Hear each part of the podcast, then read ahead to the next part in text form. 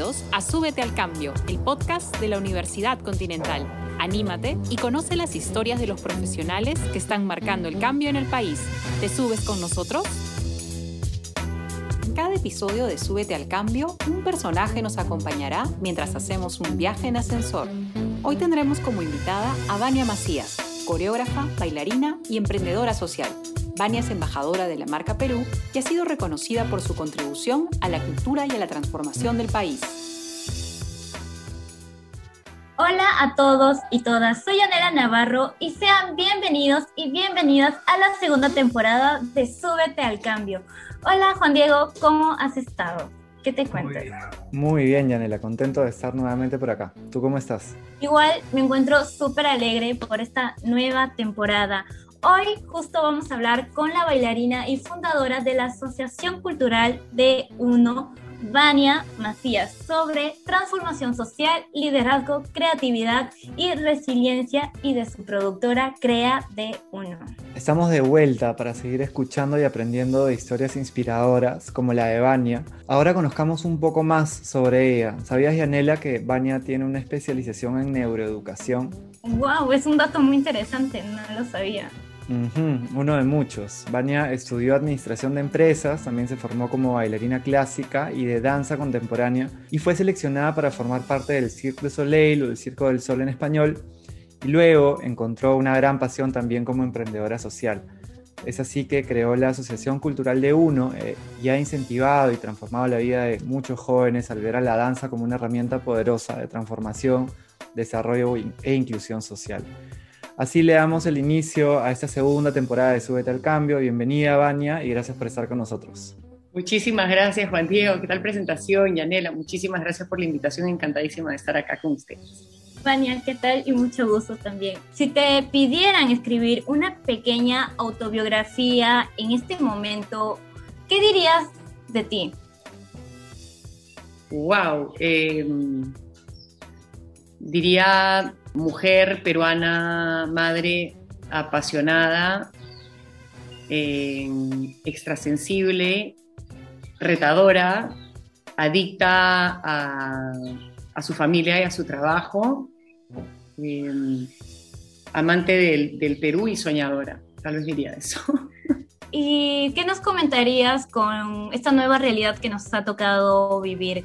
¿Qué, ¿Cómo vives tus días días en esta situación? En realidad, eh, con respecto al COVID o a la crisis política, la recesión económica, a la polarización del país, no vamos a ir al COVID. Para mí, para mí todo problema o todo reto es un aprendizaje, ¿no? Y creo que he aprendido muchísimo en, en estos ya casi van a ser dos años que estamos pasando, ¿no? O sea, año y medio de, un año y medio de, pandemia, en donde hemos tenido que readaptarnos varias veces, en donde tenemos que obligarnos a mirarnos a nosotros mismos y a veces encontrarnos con cosas que tal vez no nos gustan tanto, enfrentarnos a ellas, trabajarlas y poder ser mejores seres humanos, ¿no? Creo que, que viene a enseñarnos. Yo creo que el COVID es, es, algo que ha llegado a enseñarnos a los seres humanos que, que no somos tan importantes, y que somos parte de un todo, que somos parte de un planeta y que o empezamos a respetar nuestro entorno o entonces vamos a empezar a desaparecer. Y creo que viene con fuerza. Y también enseñarnos que, eh, así como somos parte de un todo, tenemos que cuidar ese otro, ¿no? Y si no lo cuidas, te va a llegar a ti. Entonces, si no lo aprendemos a partir de nuestros propios valores, pues entonces que ese virus nos los enseñe. Duro, durísimo, porque, bueno, a mí me dio en un caso me, dio leve y la segunda vez me agarró muy fuerte. Este, a mi esposo también y sí fue un caso fuerte también. Entonces ha sido delicado y, estuve muy de cerca a mucha gente que ha fallecido y gente muy cercana a mí que quiero muchísimo se ha ido. Y, y es como sentir a la muerte más cerca, ¿no? Este, como decía las enseñanzas de Don Juan, ¿no? Hay que no olvidar que está siempre a la izquierda tuyo, agarrándote ahí el hombro y que en cualquier momento nos dice que vayamos con él, ¿no? Tiempos tan retadores, ¿no? Para todos y, que esto me, resuena mucho lo que mencionabas de que te obliga a mirarte a ti mismo y, esta como resiliencia y, valentía que, que, tenemos que tener y que, muchas personas la han tenido eh, magnificadas y, potenciadas. Y hablando de las historias de D1, ya cumple 16 años la Asociación Cultural de Uno, ¿no? ya pasó el, el quinceañero, ¿no? ya está eh, cada vez más grande y sé de primera mano todas las historias inspiradoras que hay. Pero quería pedirte si nos puedes contar un, par de historias que reflejen el impacto que, ha tenido de uno en las personas. Es bien loco porque tenemos este grupo muy lindo que es alumni, ¿no? que son los alumnis, y, nos mantenemos mucho, mucho más en contacto. Eh, pero es, es, la primera historia que me ha venido a la cabeza es, es, es, Dosu, ¿no? Luis Carrera, porque además ha sido como un soporte también para mí. Él, él ahora está viviendo en Pensilvania, en Estados Unidos, hace ya varios años. Él, él, bueno, yo lo conocí a los 13 años y, y Dosu, eh, bueno, es de Pachacútec y él eh, llegó con, con, con niveles pues, altos de desnutrición y una serie de condiciones bastante difíciles no tiene padre, bueno, su mamá, un ejemplo de, mujer trabajadora que ha sacado a su hijo adelante, pero Luis no tenía muchos recursos y, en realidad los recursos los tenía dentro de él, ¿no? No los tenía, a la mano, pero los tenía dentro de él. Y, Luis es un, caso del programa de formación integral, que es nuestro programa gratuito de liderazgo, en donde realmente eh, encontró su superpoder y, lo empezó a desarrollar y encontró esa fuerza y lo canalizó a través del breaking, del breakdance, ¿no? y del proceso que llevó, en donde ese autoconocimiento lo llevó a, poder gestar proyectos y a ser líder de los proyectos y luego empezar a destacar como b-boy, lo cual lo lleva ¿no? a Estados Unidos. Y, bueno, para él en el ambiente del breaking eh, es un ambiente muy machista, y bueno, a él le costó mucho como abrirse y salir ¿no? del closet y decir, mira, soy gay y, y, acá estoy.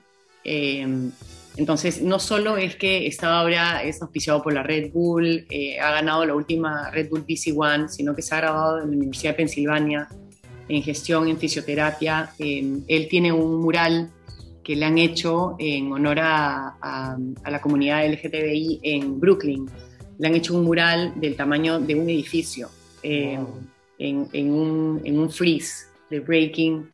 Eh, entonces es, y, sabes qué, eh, es, es una historia de éxito, pero es una historia de éxito con absoluta humildad y, es bien loco, pero a sus cortos 24 años, cada vez que yo necesito un centro, lo busco.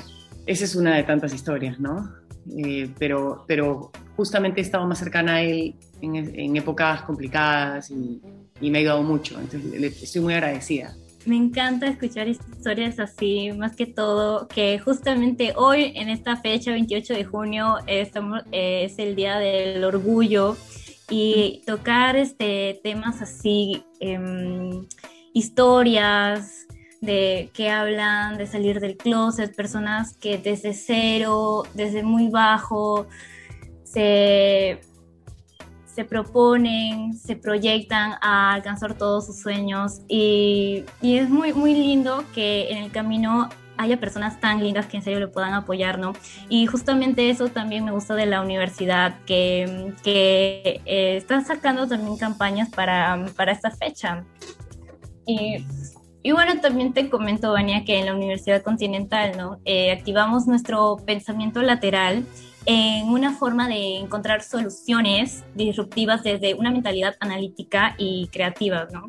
En tu caso, em, ¿dirías que la danza es una herramienta para despertar habilidades que van más allá del aprendizaje convencional? A ver, de uno nace hace 16 años a partir de pura intuición. Yo no tenía los conocimientos que tengo hoy eh, yo soy parte de un grupo del cual también tengo la suerte, tengo mucha suerte, ¿no? Que, que, he sido parte de, los YGL, de los Young Global Leaders. Este, acá Juan Diego eh, es parte del mismo ecosistema que yo, entonces sabe un poco eh, de qué estoy hablando porque te brinda muchas oportunidades y cuando he podido llegar a universidades como Harvard o, o hacer programas de liderazgo en Oxford, claro, yo llegaba pues ya teniendo, no sé, pues, ¿no? 10 años o 12 años de experiencia con D1 y casualmente en programas de liderazgo de alto nivel eh, para negocios o para emprendimientos, abordaban los temas a través del arte, ¿no? Y, en muchos casos las artes escénicas, ¿no? Para poder eh, sacarte de esa zona de confort o llevarte a ese lugar o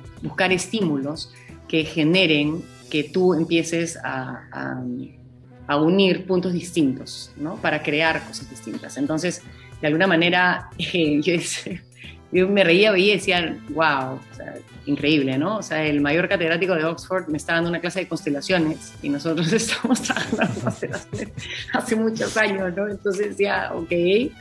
Eh, pero es lo que está pasando en el mundo, ¿no? Y, creo que es evidente, no solo a ese nivel, a, nivel de, escuelas primarias, secundarias, ya sabemos perfectamente que, no podemos quedarnos a nivel cognitivo, o sea, no nos podemos quedar en el conocimiento per se, tenemos que buscar el, digamos, pensar ese fuera de la caja, el poder adaptarnos a situaciones, el poder ampliar nuestro espectro, ampliar nuestros conocimientos.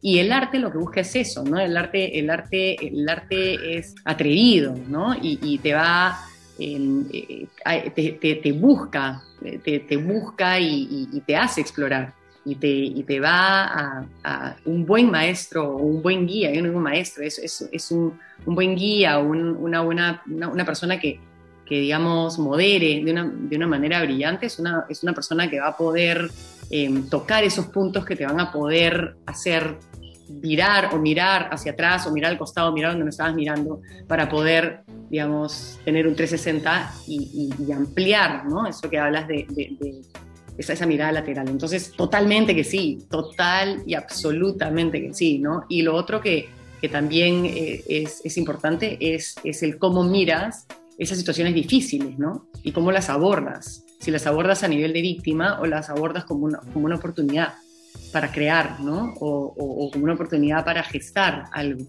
Entonces creo que, que si lo miramos así, entonces pueden haber otras alternativas. ¿no? Poderosa, poderosa mirada, gracias por compartirlo, ¿no? O sea, lo, lo, transformadora que es el arte y lo muchas veces como poco democratizada que está, ¿no? Lo importante que es democratizarla y es algo que, que yo he visto y he podido vivir también en D1, ¿no? Eh, tanto desde acompañarlos a veces a los, a los talleres o en el pura calle o a las clases también de, de salsa que me aventuré también un tiempo que nos encontramos por ahí eh, cómo el arte transforma, ¿no? Y me encanta lo que mencionas también de, es súper retador, ¿no? Y creo que es como volver de alguna manera a eso todos los días, pero el verte desde una posición de responsabilidad y de, mira, es, yo no soy víctima, así me haya pasado lo que me haya pasado, yo elijo, yo tengo el, el poder sobre eso, es, es algo que, que, te cambia las reglas del juego. Entonces, eh, me encanta que lo traigas, porque ustedes lo, lo trabajan y, lo, trabajan súper bien. Y algo que también quería preguntarte es, se trabaja mucho también esta mentalidad emprendedora en D1 y, y muchos de los egresados son emprendedores, ¿no? con sus propias iniciativas culturales e incluso profesores en la propia escuela. ¿Nos podrías contar una historia de alguno de ellos? Por supuesto que sí. Eh, en realidad, el, un poco el sistema es siempre esa mirada personal para poder mirar a ese otro y luego de mirar a ese otro puedo mirar a ese colectivo, ¿no? Y una vez mirando a mi comunidad van a surgir esas oportunidades de emprendimiento, naturalmente. Entonces, eh, no sé, ahorita se me ha venido a la cabeza Willy, ¿no? Willy, que que es de la última promoción y inmediatamente este, eh, él, él, es, es, vivo y le iba, ¿no? Estaba dictando sus clases de vivo y, y, en realidad ahora tiene toda esta línea de ropa que se llama conciencia, ¿no? O sea, como King Kong, pero conciencia, con conciencia y es un, es, siempre ha tenido una habilidad para, para la mano también, para las artes plásticas y ahora está desarrollando unas caricaturas de personajes, entonces, pero eh, o sea, es como tú le pides tales cosas y, te lo genera y además con la línea de ropa, ¿no? Entonces, eh, o sea, una, un nivel de, de, ese diferencial. Por otro lado tienes un Harold Echevarría, ¿no? Que es de la primera promoción y, Harold en realidad... Eh, este, claro, él es un emprendedor social, ¿no? Harold eh, aborda y crea su propio programa que se llama Milagros, los Panda, y de pronto en Vía María del Triunfo tienes este, todo este, este grupo de voluntariado enorme que se van a Pamplona, ¿no? A, gestar, y, de pronto lo veo pues con el tema de las banderas blancas, yéndose, pero a todos lados, este, moviéndose, es muy movido, ¿no? Y, y, es muy hábil. Entonces, eh, él lo que hizo fue invertir en, cuando, cuando iba, iba dictando clases, ah, ¿no? Le, fue muy bien y fue invirtiendo en activos y esos activos los va rentando y, con esas rentas va generando ciertos ingresos y, y, así, y se va y va gestando, ¿no? Una, un camino que le ha permitido también invertir en este emprendimiento social y, capacitarse. Entonces son esas miradas, o una Mía Noel, ¿no? Con, con, las ladies latinas, por ejemplo, ¿no? Que ahora pues es una industria, ¿no? Este, entonces realmente eh, es como, claro, lo que ha hecho Mía es, es, claro, ha abordado el tema de la salsa, el tema mujer, ¿no? O una Sandra Begué con Heals Yourself, ¿no? Entonces hace tacos y se especializó en tema de tacos ¿no? Y Sandrita tenía este tema eh, que, ella este, no tenía el cuerpo, pues, este, flacucho de, una bailarina clásica, ¿no? Y, ella sentía que no iba a poder ser bailarina y tiene todo este proceso en de una en donde se empodera y se hace dueña de su cuerpo y, ahora pues ya nadie la para, ¿no? Es un sex symbol más o menos, pero con, ese valor y ese cuidado, ¿no? Entonces eh, ha generado todo este proyecto que se llama Heal Yourself, que es como con heels, de heels, de, de taco, ¿no? Y cómo Em, te curas, ¿no? Curas esa, esa mirada que muchas veces tienen las mujeres hacia, hacia sí mismas, ¿no? De, de, no quererse, no cuidarse. Entonces, definitivamente, este, podría seguir y no parar, seguir, seguir, porque, porque estoy además súper orgullosa de, tantos, y son muchísimos, ¿no? Eh, pero cada uno se le ocurre una idea distinta y otra, y es súper es, interesante. Entonces, nada, yo creo que el emprender es, es, es de valientes, ¿no?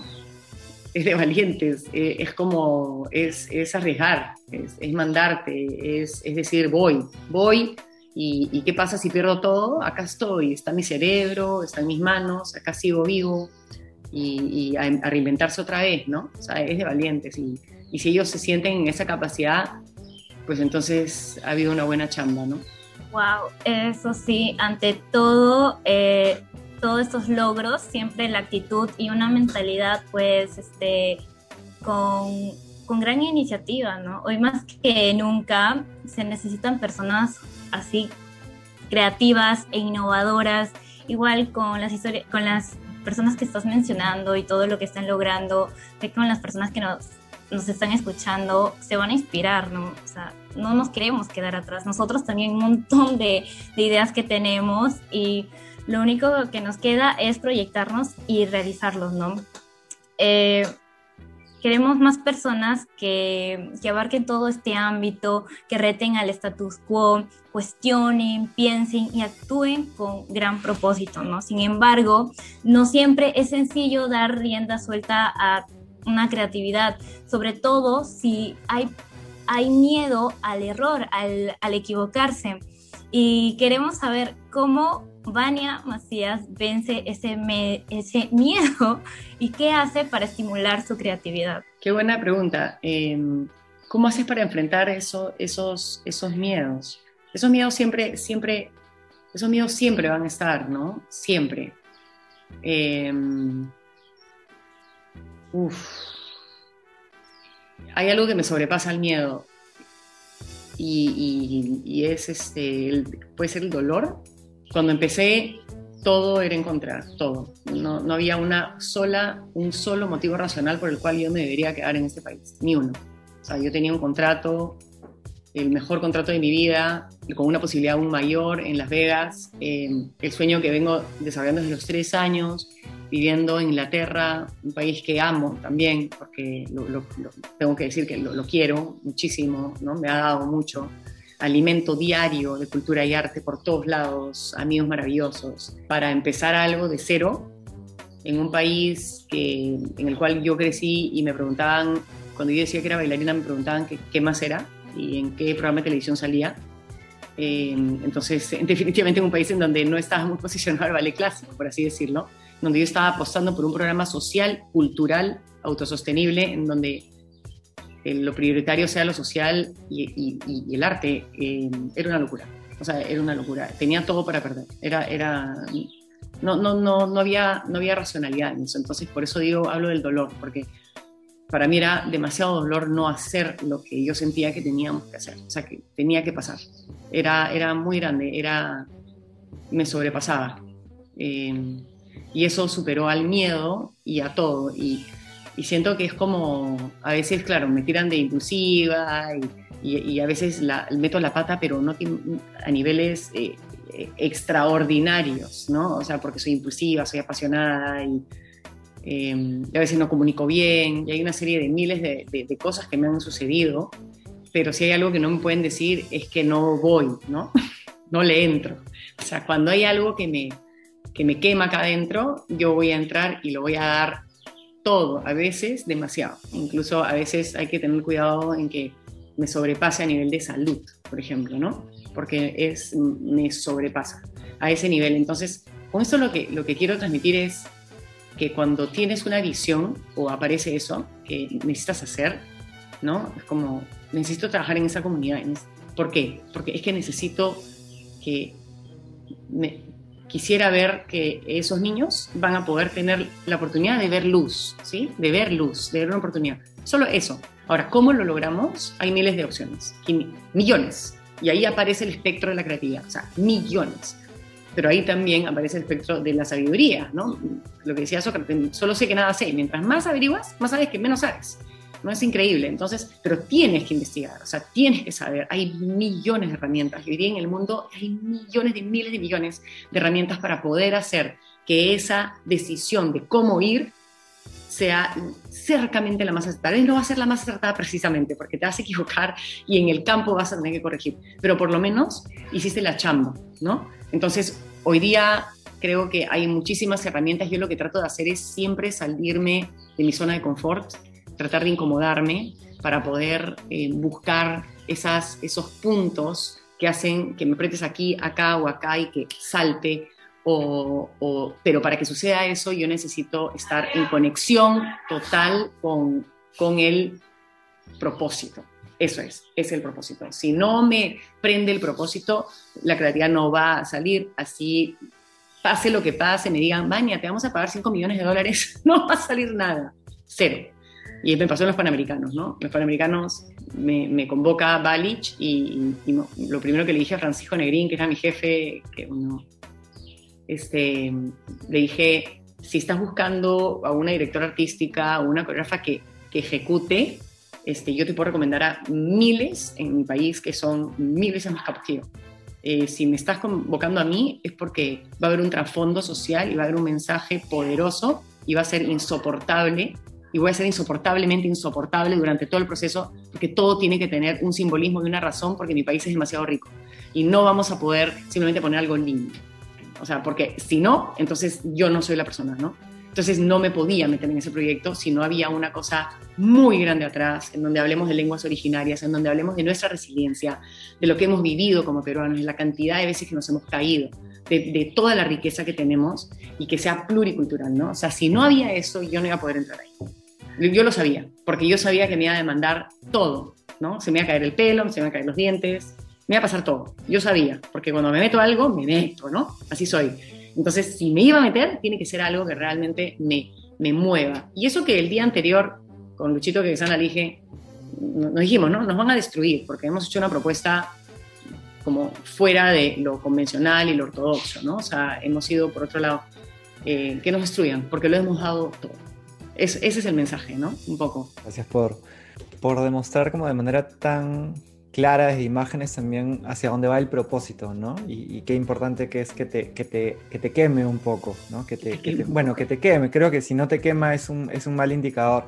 Me encantó también el paralelo que hiciste con el, con el dolor, ¿no? el, esto que te quema también tiene que ver con el dolor de qué pasaría si es que yo no hago esto, ¿no? Eh, y cómo, cómo, lo sublimo. ¿no? Y hay tantísimas historias desde las que nos has contado y desde las que no nos has contado, porque sabemos que hay muchas más que, que vivifican esto, ¿no? Y, y, más como hablábamos en este contexto, ¿no? Que, que ha frenado actividades, que, que ha, ¿no? Como hay muchas organizaciones que han sufrido bastante y tú te has adaptado y continuando y continuado con iniciativas como el Puracay, en este festival maravilloso que he tenido la, la suerte de, y el privilegio de poder estar y verlo y ver todo lo que se, se gesta alrededor, que el año pasado se realizó, se realizó de forma online.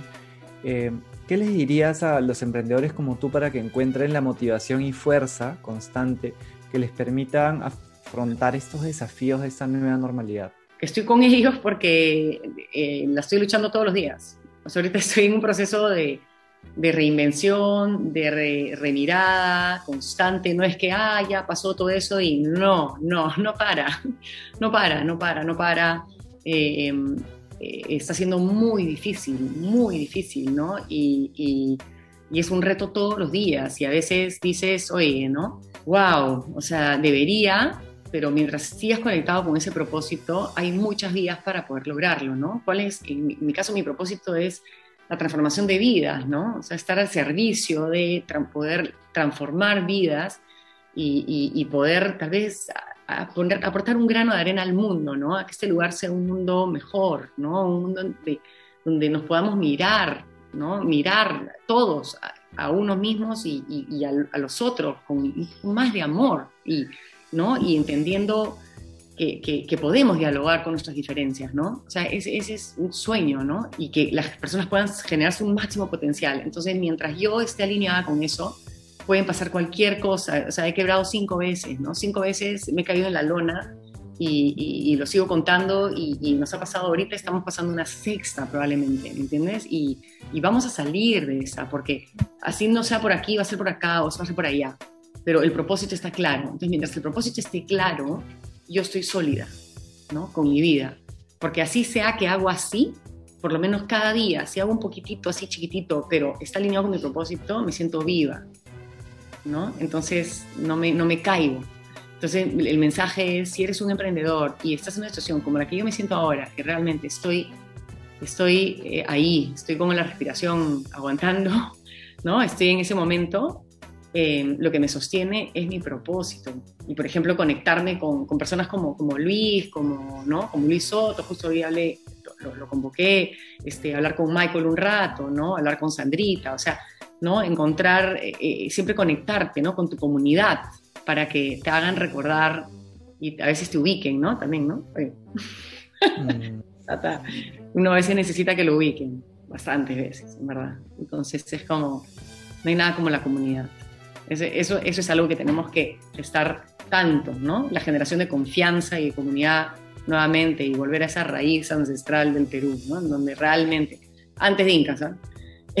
había, o sea, ¿no? Era, era un proceso, digamos, esta, esta herencia que tenemos de lo comunitario, que se ha perdido tanto en el país, ¿no? Inspirador como siempre y, tan aplicable y, útil para la vida, ¿no? Justo he estado profundizando mucho en bienestar y, lo que nos estás contando, el propósito, no, no solamente nos, nos mantiene vivos eh, y haciendo hacia el servicio, sino que también incluso eso repercute con tu salud mental, ¿no? Estás enfocado en en sumar, en contribuir y, cómo también las personas que tienes alrededor pueden contribuir muchísimo con tu propósito y con tu bienestar. ¿no? Hay un estudio que vi justo en Manhattan donde las personas que tenían a personas más contentas o más satisfechas con su vida cerca eran más felices y a la inversa también. Entonces, qué importante que es rodearte de buenas personas y, y eso estoy seguro que les va a servir para todas las personas que nos están escuchando para tomar buenas decisiones también y, buscar este, este propósito que, que te va a ayudar a, cuando te caigas, a pararte, ¿no? Gracias también por, también por ser tan sincera y, decir cómo han sido las cosas. De hecho, yo también eh, he pasado por ahí, me he caído un montón de veces también, he quebrado y, y creo que el, camino también es la recompensa y, el pararte de nuevo te hace que te pares con más fuerza, ¿no? Entonces... Eh, eso estoy seguro que es el, mejor consejo.